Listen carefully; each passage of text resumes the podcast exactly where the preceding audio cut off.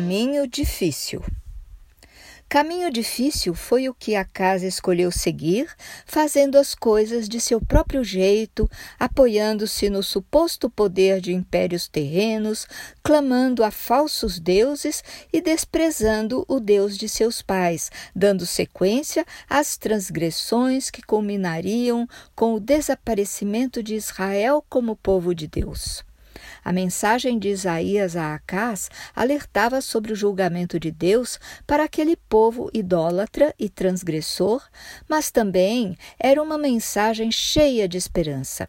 O profeta depositava indiscutível fé no cumprimento das promessas do Deus da aliança e por isso afirmava: Esperarei no Senhor, que esconde o seu rosto da casa de Jacó. A ele aguardarei. Está em Isaías 8, verso 17. Pudesse o homem experimentar a confiança da criancinha que se atira sem nada enxergar quando o papai lhe grita: Vem, eu te seguro. Mas há muito o pai de Abraão, Isaque e Jacó estendia as mãos e seu povo não as seguravam. Falava e eles não ouviam. Desprezavam as brandas águas de seu Deus para mergulharem nas revoltas águas do mundo. Vamos ler Isaías 8, versos 6 e 7 porquanto este povo desprezou as águas de Siloé, que correm brandamente, e alegrou-se com Rezim e com o filho de Remalias. Portanto, eis que o Senhor fará subir sobre eles as águas do rio, fortes e impetuosas, isto é, o rei da Assíria, com toda a sua glória e subirá sobre todos os seus leitos e transbordará por todas as suas ribanceiras. Ao falar das águas de Siloé, nos lembramos do capítulo 9 do apóstolo João, verso 7, onde Jesus diz ao cego que buscava a cura: Vai, lava-te no tanque de Siloé. O apóstolo amado explica que Siloé significa o enviado e conclui dizendo que o cego foi, pois, e lavou-se e voltou vendo. Desprezando as águas de Siloé, os israelitas afastaram-se de Deus e dos benefícios da aliança firmada, e por isso sofreriam as consequências de sua transgressão.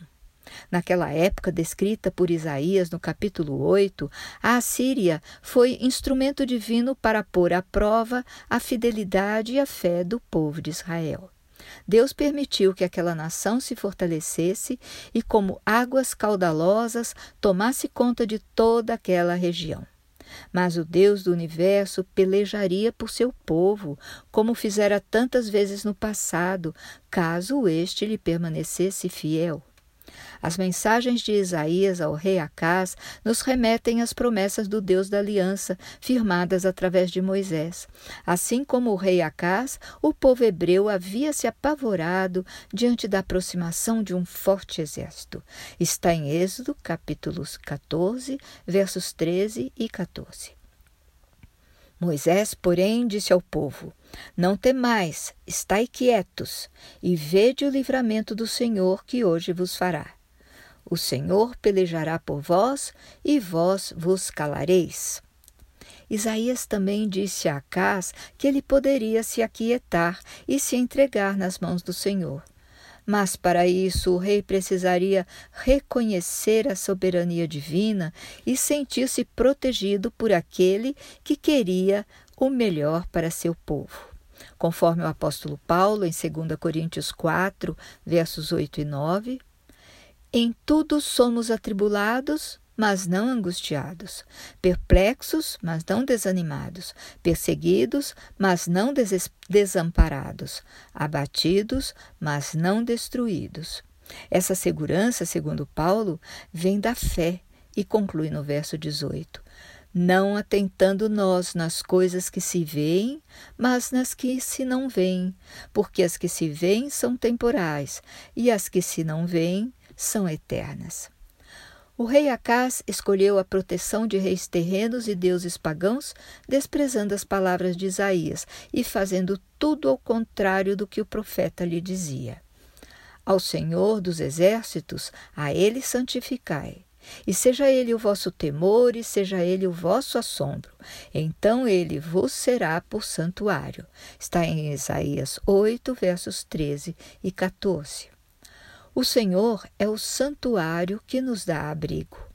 Ellen White diz que o Senhor é rico em recursos e pertence-lhe todo o mundo. Ela escreve em Parábolas de Jesus, página 146. Aceitemos a palavra de Cristo como nossa segurança. Não nos convidou a ir a Ele?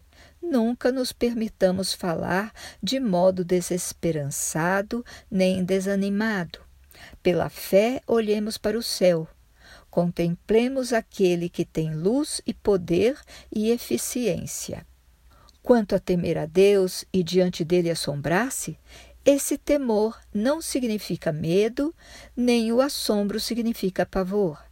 Temer e assombrar-se diante de Deus resulta do reconhecimento de sua grandiosidade, sua onipotência e sua capacidade de nos redimir, o que nos leva a respeitá-lo e reverenciá-lo e a querer segui-lo.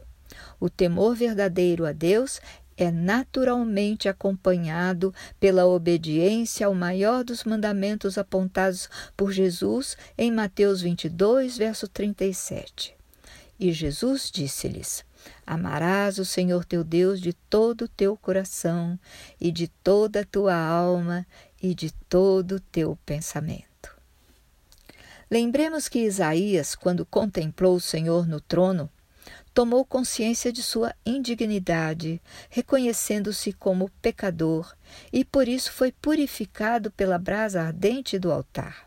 Foi a partir daí que Isaías não hesitou em manter firme fé no Senhor e viu-se impelido a proclamar sua palavra. Nos versos 9 e 10 do capítulo 8, o profeta desafia repetidamente os demais povos. Ajuntai-vos, ó povos, e sereis quebrantados. Dai ouvido, todos os que sois de terras longínquas, cingi-vos e sereis feitos em pedaços, cingi-vos e sereis feitos em pedaços. E continua no verso 10, manifestando a certeza da presença de Deus. Tomai juntamente conselho, Ai, e ele será frustrado. Dizei uma palavra e ela não subsistirá, porque Deus é conosco. Deus é conosco, lembra Isaías, e Deus é amor e justiça. Ao mesmo tempo que abriga seu povo, pune os que não passam pela prova da obediência às suas leis. Vamos ler Isaías capítulo 8, versos 14 e 15. Então ele vos será por santuário mas servirá de pedra de tropeço e rocha de escândalo às duas casas de Israel, por armadilha e laço aos moradores de Jerusalém. E muitos dentre eles tropeçarão e cairão, e serão quebrantados e enlaçados e presos. As leis de Deus não são impostas, mas oferecidas ao povo como escudo no duro combate entre o bem e o mal. Sem a proteção que a obediência à lei divina traz, o homem fica vulnerável às tentações e aos enganos humanos arquitetados pelo inimigo. Segundo as palavras de Jesus em Mateus 10, verso 28, e não temais os que matam o corpo e não podem matar a alma. Temei antes aquele que pode fazer perecer no inferno a alma e o corpo. Deus usa o nome de Sear Jazub, filho do profeta Isaías, que significa um remanescente voltará, como sinal de esperança ao rei Acás. A outro filho do profeta, Deus pede que seja chamado Maer Salal Hasbaz, ou, apressando-se ao despojo, apressurou-se à presa. Estranho nome para um recém-nascido, mas que serviu como sinal ao rei Acás de que Síria e Israel seriam roubados pela Assíria. Porque antes que o menino saiba dizer meu pai ou minha mãe, se levarão as riquezas de Damasco e os despojos de Samaria diante do rei da Assíria. Está em Isaías 8, verso 4. Essa profecia data de 734 a.C. e se cumpriu dois anos depois, em 732, quando a capital da Síria, Damasco, foi capturada pela Assíria. Quanto a Samaria, em 727 a.C., seu rei Oséias foi subjugado pelo rei assírio Salmaneser, ficando a cidade situada, sitiada por três anos. Em 722 a.C., Samaria foi tomada e seu povo deportado e espalhado. Mas demorou 65 anos, contados a partir de 734 a.C., para que os israelitas deixassem de existir como povo, cumprindo a profecia de Isaías do capítulo 7, verso 8. Os 65 anos se cumpriram no reinado do neto de Acás, Manassés, que foi levado por Esar-Hadon. Assim, tanto os israelitas do norte como os do sul acabaram deportados de suas terras e espalhados, assimilando costumes de outras nações, perdendo sua identidade como povo de Deus. É interessante saber que desse domínio assírio sobre os israelitas e vizinhos é que vai mais tarde nascer o povo samaritano. Quando os israelitas foram deportados, a Assíria fez entrar em Samaria colonos da Babilônia, de Cuta, de Ava, de Ramate e de Sepharvaim, cada um com seus deuses, e esses estrangeiros acabaram se casando com as mulheres israelitas que ali restaram, gerando a raça mestiça dos samaritanos. Todas as ocorrências com o povo de Deus estavam sendo profetizadas por Isaías. A Assíria viria como uma navalha cortar tudo o que era de Israel e como um enxame de abelhas invadiria aquelas terras e faria mais estrago do que as moscas que Deus deixara vir da Síria, como está em Isaías 7, versos 17 e seguintes. Vamos ler o que é relatado em 2 Crônicas, capítulo 28, versos 19 e 22 porque o Senhor humilhou a Judá por causa de Acás, rei de Israel porque este permitira que Judá caísse em dissolução, e ele de todo se entregou à transgressão contra o Senhor. No tempo da sua angústia, cometeu ainda maiores transgressões contra o Senhor. E no verso 23, pois ofereceu sacrifícios aos deuses de Damasco, que o feriram, e disse: Visto que os deuses dos reis da Síria os ajudam, eu lhes oferecerei sacrifícios para que me ajudem a mim. Porém, eles foram a sua ruína e a de todo Israel. A mensagem de Isaías a Acás tratava do julgamento de Deus. Se seu povo permanecesse transgredindo as leis e normas divinas, seria entregue a nações conquistadoras como a Assíria e mais tarde a Babilônia. Ao mesmo tempo, Isaías fala da esperança na vinda de um Messias da linhagem de Davi, que viria estabelecer um reino sem fim. Em meio a um tempo de falsos profetas, vemos Deus providenciando sinais para que as palavras de Isaías tivessem crédito. Vamos ler Isaías 8, verso 18. Eis-me aqui, com os filhos que me deu o Senhor, por sinais e por maravilhas em Israel, da parte do Senhor dos Exércitos, que habita no monte de Sião. Isaías proclama as palavras do Senhor no capítulo 8, versos 11 e 12. Porque assim o Senhor me disse com mão forte e me ensinou que não andasse pelo caminho deste povo, dizendo: Não chameis conjuração a tudo quanto este povo chama conjuração, e não temais o que ele teme, nem tampouco vos assombreis.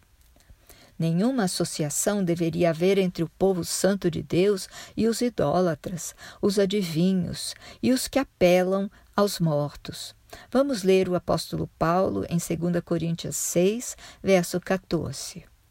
Não vos ponhais em julgo desigual com os incrédulos, porquanto que sociedade pode haver entre a justiça e a iniquidade? Ou que comunhão da luz com as trevas? Sempre há uma escolha para o homem fazer. Acás escolheu o ilusório apoio do rei da Assíria e se perdeu. Nós hoje estamos diante das três mensagens angélicas e teremos que fazer nossa escolha. Por isso, o antigo livro de Isaías é tão importante em nossos dias. Deus fala a seus filhos, no passado ou hoje, através de inúmeros recursos.